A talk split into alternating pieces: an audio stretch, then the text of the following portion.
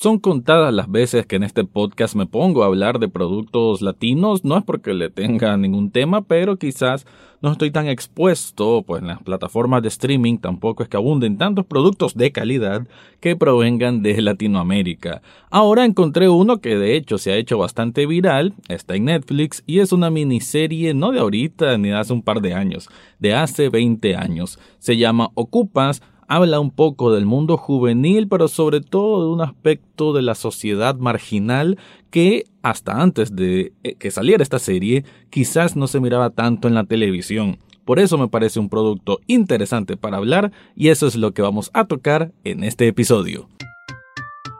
Análisis cinéfilo y seriéfilo de la actualidad. Esto y más en el podcast Echados Viendo Tele. Esta es una producción desde Nicaragua de Rafael Lechado.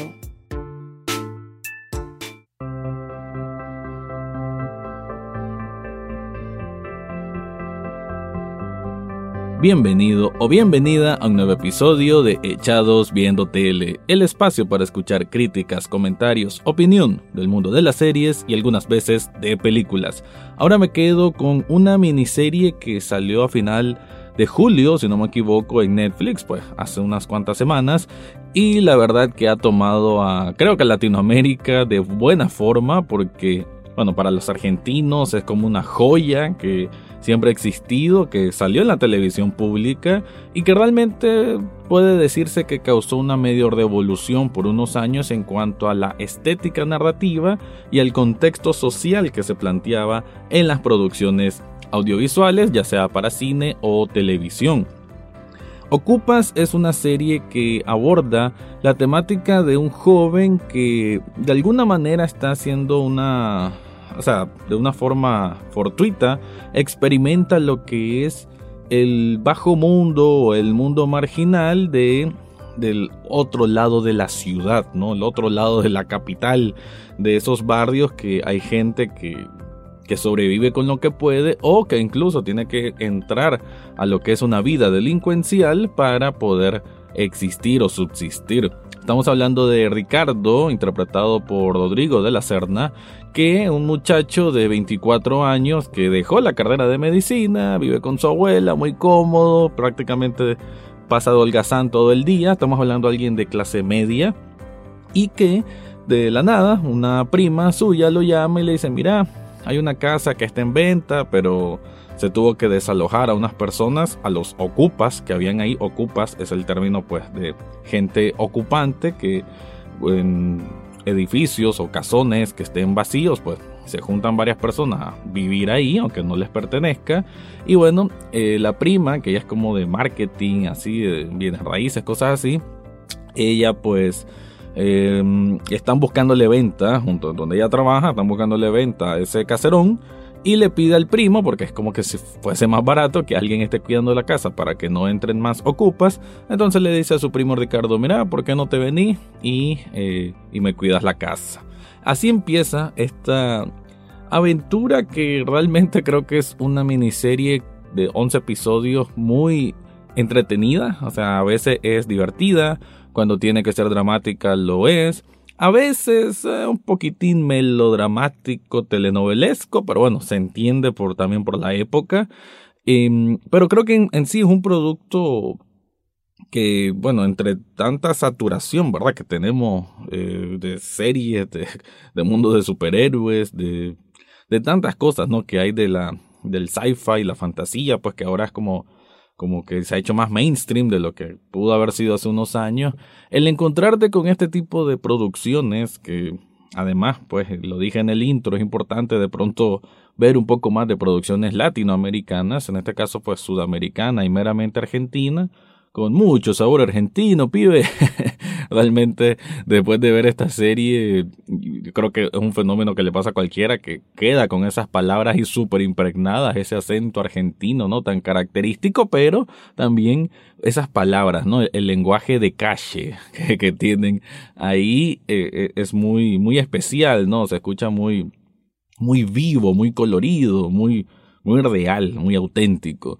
Y creo que esta serie ocupa, por eso estoy ocupando el tiempo aquí en el podcast para hablar de la misma, porque siento que, siento que es importante, ¿no? Sobre todo creo que por el contexto. Y no me refiero al contexto socioeconómico, sociopolítico, porque bueno, estamos hablando del año 2000 cuando sale esta serie, muy, muy época Menem y todas las chanchadas que puede conocerse que era ese gobierno, pero y no ni, ni, hablar pues de que si este es un eco del pasado, que si se trasciende con el presente y demás. Bueno, se siente una, una serie que se puede entender prácticamente en cualquier latitud latinoamericana. En ese sentido me parece bien. O sea, pobreza latinoamericana, con, con variaciones, claro está, pero por ahí pues creo que podemos conectar todos los latinos con, con este tipo de temáticas, pero lo que quiero decir es que me parece importante hablar de la misma, sobre todo en el contexto de que ahora hay mucho, sobre todo en Netflix,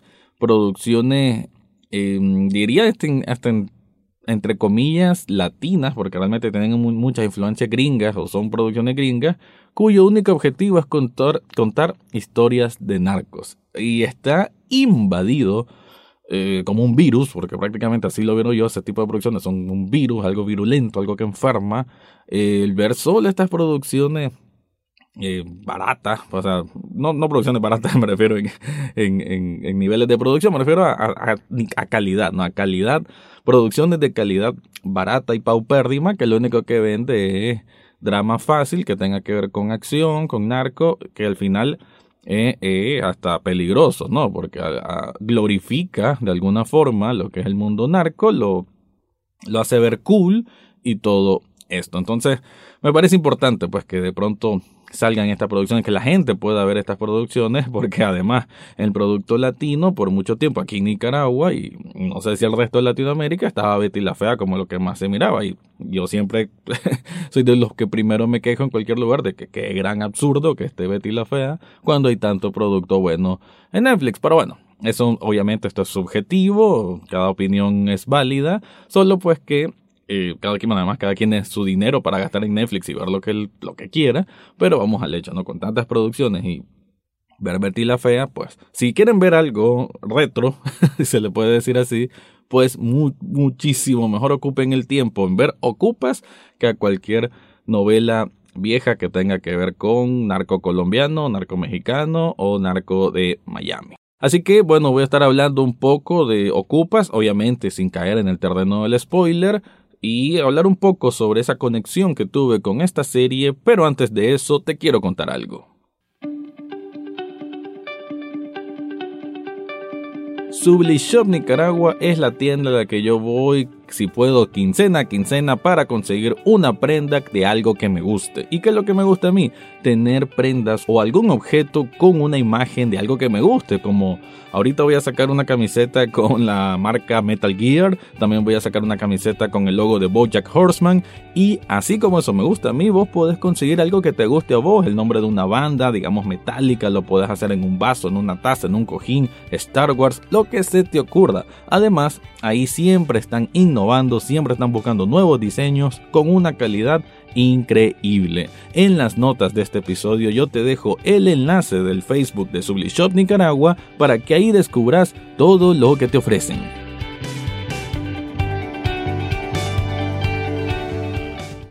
Entre los tantos puntos buenos que hay en Ocupas es la cómo hay una, una, relación muy orgánica, creo, entre sus protagonistas. Hay que decir de que aunque sí tenían experiencia en actuación, sobre todo el protagonista, Rodrigo de la Serna, los demás tenían papeles, pero como muy, muy bajos, ¿no? No es que tuviesen unas grandes carreras ya hechas. Entonces como que tuvieron su gran debut a través de esta serie, que, que me parece que, que fusionaron muy bien. Creo que las personalidades de este cuarteto, que podemos decir que es el cuarteto protagonista, como que cada uno maneja una personalidad bien escrita, pero al mismo tiempo creo que aquí es una, una dualidad, una combinación de talento, tanto en el argumento como en la propia improvisación de cada uno de estos actores, la propia impronta que pusieron para que fuese más creíble. Se nota que hay muchos momentos en que son prácticamente ellos mismos o que incorporaron al personaje y se lo creyeron y se sintieron pues una amistad real. Y me gusta también cómo va la evolución de, de la serie, ¿no? Del episodio 1 al episodio 11. Al final em, tenemos esta fórmula que va del, del viaje del protagonista, en este caso un viaje oscuro, podemos decirlo, ¿no? Que empieza muy inocente, muy queriendo probar la vida de barrio, queriendo hacer así, ¿no? Como como una excursión para él, pero poco a poco se va a ir metiendo un poco al mundo delincuencial, mundo criminal y demás, hasta él mismo perder un poco el rumbo y las consecuencias de ello, ¿no? Este es Em, a grosso modo, podemos decir que, eh, o sea, o por lo menos de, una manera de hablándolo en fórmulas, es un poco lo que vemos con, con Walter White en Breaking Bad, ¿no? Es, es una situación de Ricardo Breaking Bad.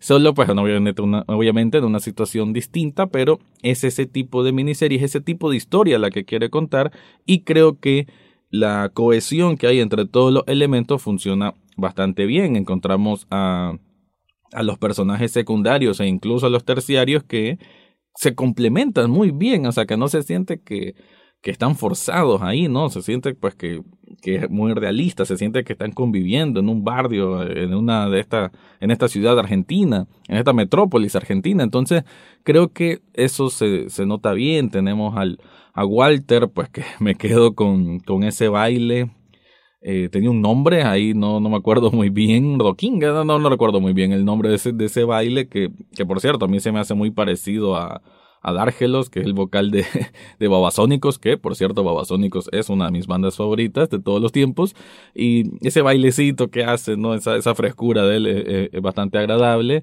El Chiqui, vemos a un a un hombre muy alto, ¿no? Algo corpulento, pero con un corazón noble, o sea, creo que muy, muy bien caracterizado, el, hasta la forma de hablar, que es como, como un poquito lento para hablar, incluso hasta para procesar cosas, pero como una persona sin, sin demasiada maldad, que el chiqui es prácticamente un, alguien que anda deambulando en las calles pidiendo dinero, porque, vuelvo y repito, esta es una historia en que sus personas, el núcleo de esta serie son personas marginales, ¿no? Que no es que tengan trabajo, no es que tengan estudio, viven a como pueden. Y lo que es el Pollo, que es el amigo de Ricardo, que es el que está más metido con el mundo eh, así delincuencial de la calle, ¿no?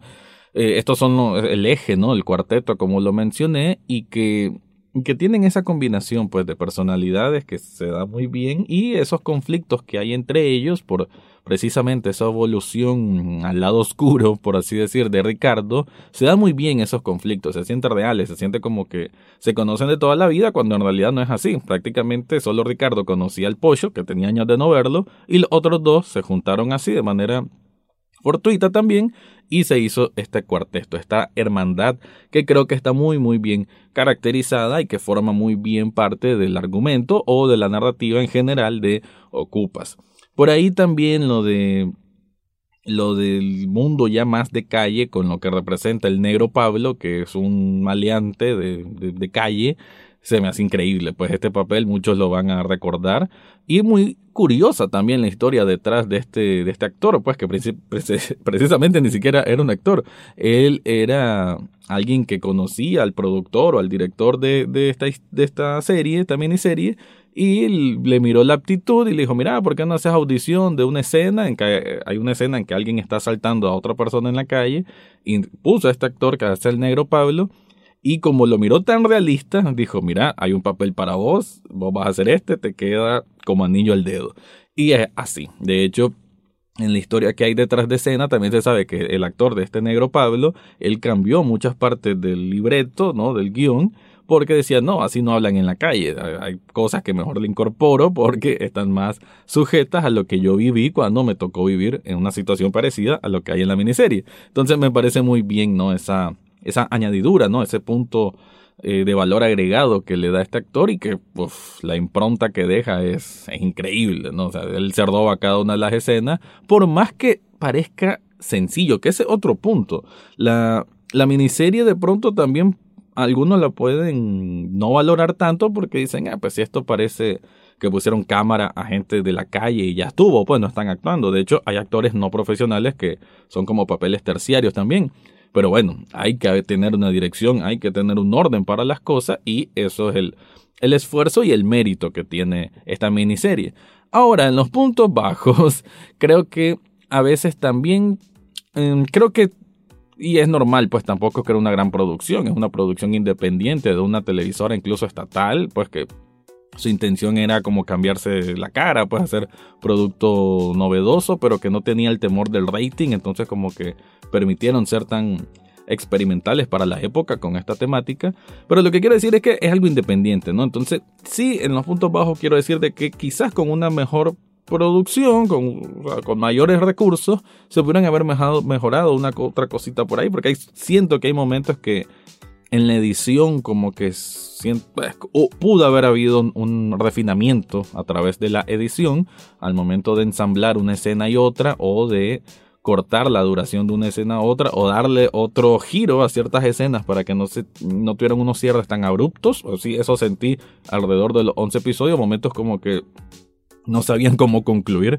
ciertos pasajes de la historia, pero bueno, son, son así tipo detalles. Por otro lado, también creo que aunque sí, pues sí se ve el mundo de la calle, un poco de, de, de las drogas y esto, aún así es tratado con cierta suavidad. Creo que esto también se debe a la época, no estamos en 2021 que ahora mostrar la televisión obviamente ha cambiado bastante, ya es mucho más común ver eh, cosas mucho más crudas, ¿no? O sea, ya se ha vuelto algo normal en el 2000. A ver, en el 2000 ni siquiera habían televisores. Eh, a ver, ¿cómo se le dice? 16.9, pues la resolución. el 2000, yo, bueno, para mí me pasa que tengo 33 años, pero yo 2000 y siento como que es hace poquito, pero no, 20 años son 20 años.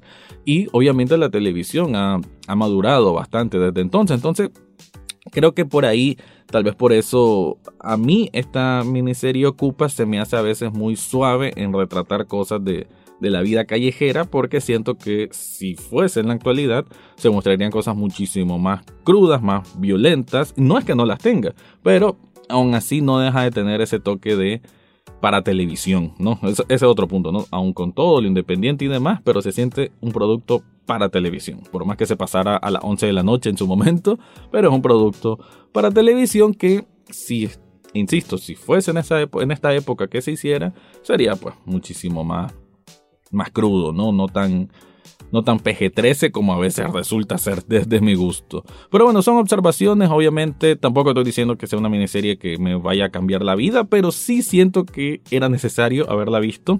Creo que era importante haberme dado cuenta de su existencia. Me siento un poco más de cultura seriéfila y cinéfila el haber absorbido esta serie Ocupas y me gusta además de ahí experimentar o conocer un poco más de las producciones latinoamericanas. Con esto cierro, ese fue mi... Oh, creo que este ni siquiera es un review, creo que es una reflexión acerca de la serie Ocupas. Antes de irme te quiero recordar que en las notas de este episodio hay un enlace de coffee.com echados viendo tele donde puedes hacer una donación de un café virtual. Un café virtual apenas cuesta un dólar y con eso ya estás apoyando este proyecto. Ahora sí me voy, ese fue mi review o una reflexión general de la serie argentina Ocupas. Eso fue todo por hoy en Echados Viendo Tele. No olvides suscribirte desde tu sitio favorito, ya sea Spotify, Apple Podcast, Google Podcast o hasta en YouTube. En las notas del podcast encontrarás el acceso a Facebook, Twitter e Instagram, además de cómo hacer una donación de un café virtual a este programa. Gracias por escuchar y serán hasta la próxima semana.